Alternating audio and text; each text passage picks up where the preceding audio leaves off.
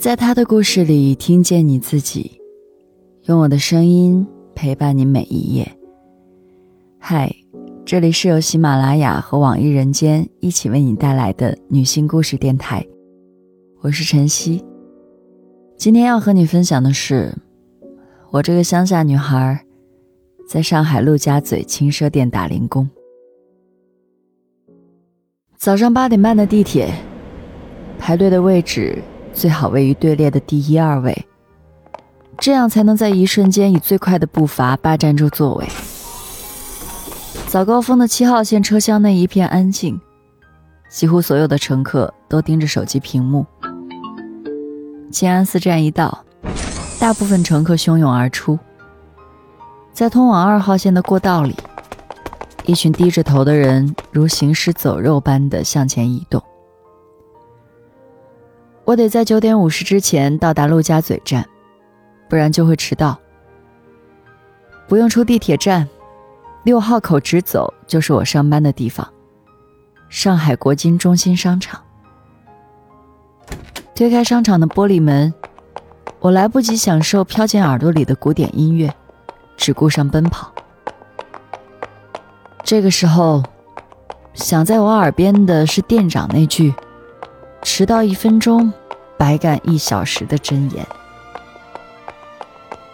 David 看着跑得上气不接下气的我，面无表情地说了一句：“快去换衣服。”我马上冲到储物柜，取出工服换上。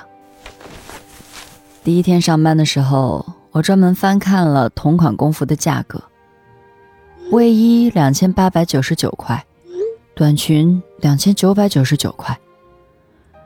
这是我打工史上最昂贵的一套工服，也是我有生以来穿过的最贵的衣服。从库房出来，David 像是跟我宣旨一样说：“今天是你最后一天班，我们招到全职了。”我应了一声：“好的。”David 把手里的摄像头转向我，我打断他说：“等一下。”然后从包里翻出一支口红，给暗沉的嘴唇涂上鲜艳的红色。好了，可以拍了。我像个蹩脚的演员，对着摄像头挤出了一个营业的笑容。David 确认没什么问题后，把照片发到了工作群里。兼职店员没有太多的工作，我像橱窗里的塑料模特一样站在门口。不由得想起第一天来这里上班的情形。那天与我搭班的也是 David，我向他请教店员的工作内容。他说：“你只用站在卖场看好衣服就行。”我不敢相信自己的工作如此简单，问了他很多问题，答案都是反正他会在。交代完毕，David 看了一眼手表。问我是十一点到十二点吃饭，还是一点到两点吃饭？我问他为什么是这个时间，答案是公司规定，员工照着做就行。我想，那我就选择一到两点钟吃午饭吧。David 说他进库房去点外卖了。我站在店铺门口，猜测工作日的上午会有什么人来逛商场。老头老太太过去了。中年人拉着舔冰激凌的孩子过去了，年轻情侣乘着扶梯下来了。他们一个个穿着时髦，仿佛 T 台上行走的模特。过了一会儿，David 走到门口的另一侧，为了打发时间，我们闲聊起来。David 是黑龙江人，可我完全听不出他有东北口音。David 休息的时候从来不去逛街。因为只要一进商场，就有种来上班的感觉。业绩好的时候，David 的一个月能拿一万多块；差的时候也有几千块。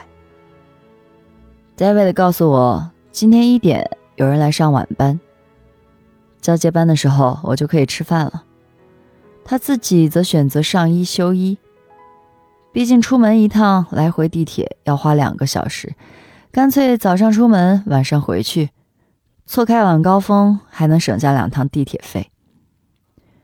正聊着，他的外卖到了，我只能一个人熬时间了。就在我一个人发呆的时候，胃早已发出了咕噜咕噜的抗议声。等上晚班的 Angela 换好工服之后，戴维的跟我说：“去吃饭吧。”这简单的四个字让我的身体和意志放松下来。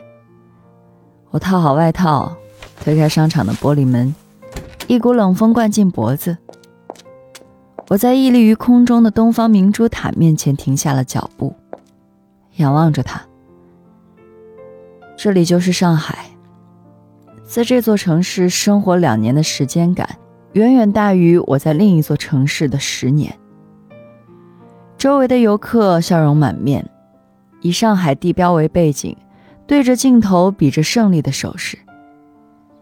一下环形天桥跨越处于陆家嘴中心区交通繁忙的交叉路口，站在这道观光回廊上，上海中心大厦、金茂大厦以及环球金融中心尽收眼底。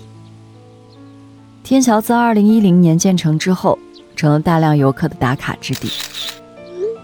他在斯派克·琼斯的电影《他》里出现过很多次，是杰昆·菲尼克斯饰演的男主人公上下班的必经之路。一个家在浦东的本地朋友曾跟我说，他很少来陆家嘴，这里是外地游客和无数在写字楼上班的白领们统治的地方。他，一个乡下人，消费不起。我这个外地来的乡下人，穿过人群熙攘的天桥，在地下美食城绕了两圈，才找到停车场里的便利店。临走前，我又买了袋吐司，以防熬不到七点钟下班。Angela 说，这家店铺走的是轻奢小众路线。导致来店里的顾客大多都是中年人，而那些偶尔进店的年轻人连冲动消费都冲动不起来。我补充了一句：“我们店里的女装只适合瘦子穿。”Angela 大呼：“你说对了！”她说：“店里的无论男装还是女装，尺码都偏小，很多女顾客常因为没有合适的尺寸而放弃购买。”这个时候。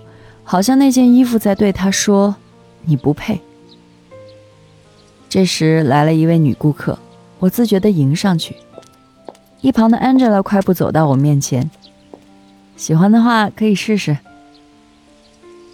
”Angela 拉着我的胳膊说：“我们是这样的，这个顾客是我的，下一个顾客是你的，轮流来。”我如当头棒喝，马上跟他解释：“我是兼职。”没有提成拿的。全职店员有业绩压力，每个月必须完成销售指标才能拿提成。如果当日店铺营业金额小于一万一千元，全职店员就要写报告，反思自己为什么没有开单。写好的报告要发到微信工作群。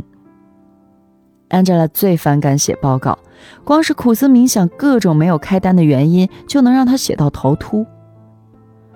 Angela 是上海本地人，和父母住在一起，是应届毕业生，这是他的第一份工作。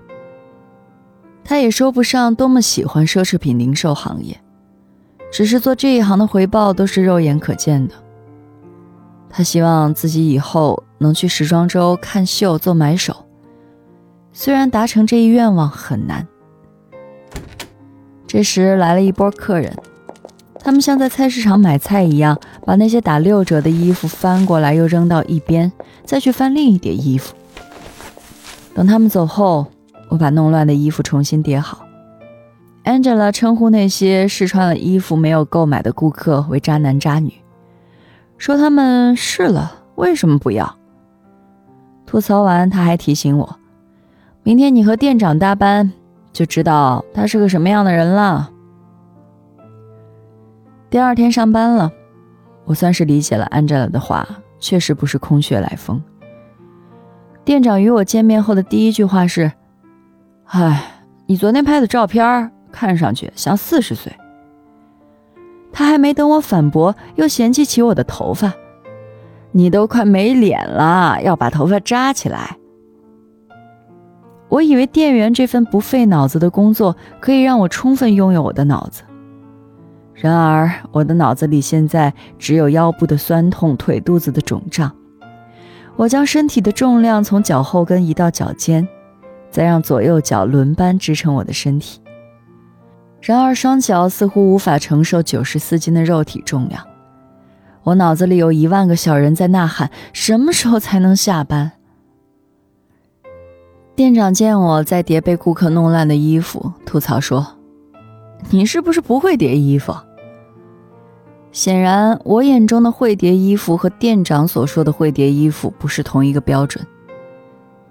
他打开我叠好的卫衣，告诉我要按照衣服的肩线来叠，吊牌要塞在衣服里面。末了，他说我没有上一个兼职会叠衣服，人家还是个男的。我尴尬地挤出一个笑容。第三天来上班前，我在家里先给自己的腰上贴了一排膏药。站了两个小时后，才发现膏药根本无法缓解腰痛。David 一来，店长就把我撇到一边，跟 David 聊天去了，说今年业绩不好，去年还有钱出去旅游一趟，今年就没戏了。聊着聊着，店长的声音渐渐低了下去，他凑近 David 的耳朵低语着：“哎，加拿大鹅又在排队了。” David 探出身子说道：“他们家一天业绩就做了十几万。”下午来了几波客人，一波扫荡了打折的卫衣，一波人买了最新款。我们忙活了一阵子，都很开心。店长和 David 高兴是有提成拿，我高兴是时间过得快。晚上七点钟一到，店长就下班了。剩下我和 David 两个上全班的。晚上生意不错，David 忙着结账，我忙着整理衣服，对着一个个进来的顾客说欢迎和拜拜。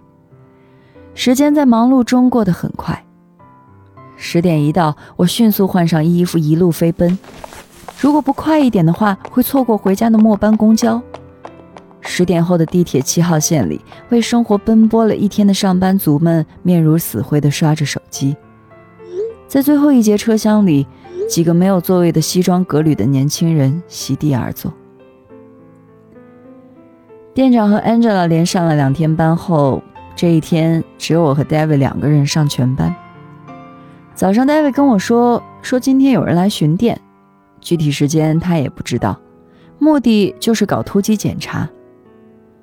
两个人上班的时候，吃饭的时间就更奇怪了。午饭时间为早上十点半到十一点半，或下午两点到三点；晚饭时间是下午四点到五点，或者是晚上的八点到九点。自然呢，我选了较晚的时间段。有一天，一个扎着马尾、穿着敞开式灰色毛衣的女人走进来，看上去并不像一个顾客。果然，她盯着我说：“不要靠在那里。”这时，David 从库房出来，解释说我是兼职。女人走后，我问 David：“ 他就是巡店的吗？”David 说：“不是，培训部的。”过了一会儿，来了个顾客，看中了橱窗模特身上的羽绒服，叫我拿一件给他试穿。David 说：“模特身上就是最后一件了。”我俩艰难地从模特身上扒下来那件羽绒服，给那位顾客套上。他在身上穿了几秒钟，脱了下来，说：“不好看。”我和 David 不得不把那件羽绒服再给模特穿上。David 说：“那人一看就不会买的。”评判完，他带着一点骄傲，分享起看顾客的经验来。要以顾客的穿着打扮来判断是否有钱。如果顾客身上穿的衣服与店里的价位差不多，他消费的概率很大。还有的顾客不是全身上下都是大牌，看上去一般，但是戴着名贵的手表或者挎着大牌包包，这样的顾客也肯定会买。戴维说完，进库房吃午饭去了。我一个人在外面看店，站在那儿大概走神了几分钟。一转头，只见一个穿着羽绒背心的顾客在那儿看衣服，也不知道他什么时候进来的。女人用上海话问我：“有优惠吗？”我回答说：“大部分六折优惠。”她沿着衣架翻了几件，似乎没有什么满意的，出去了。没走几步，又折回店里，说他是巡店的，问店里是不是只有我一个人。我连忙把 David 叫出来，然后他从包里拿出一叠纸，叫 David 签字，接着又拍了几张店铺的照片。女人走后，David 感慨说：“幸好我点的是沙拉，没有味道大的东西。要是点了麻辣烫，味道传到店铺里，肯定要被说。”晚上出来吃饭，看到夜里的陆家嘴是另一番景象。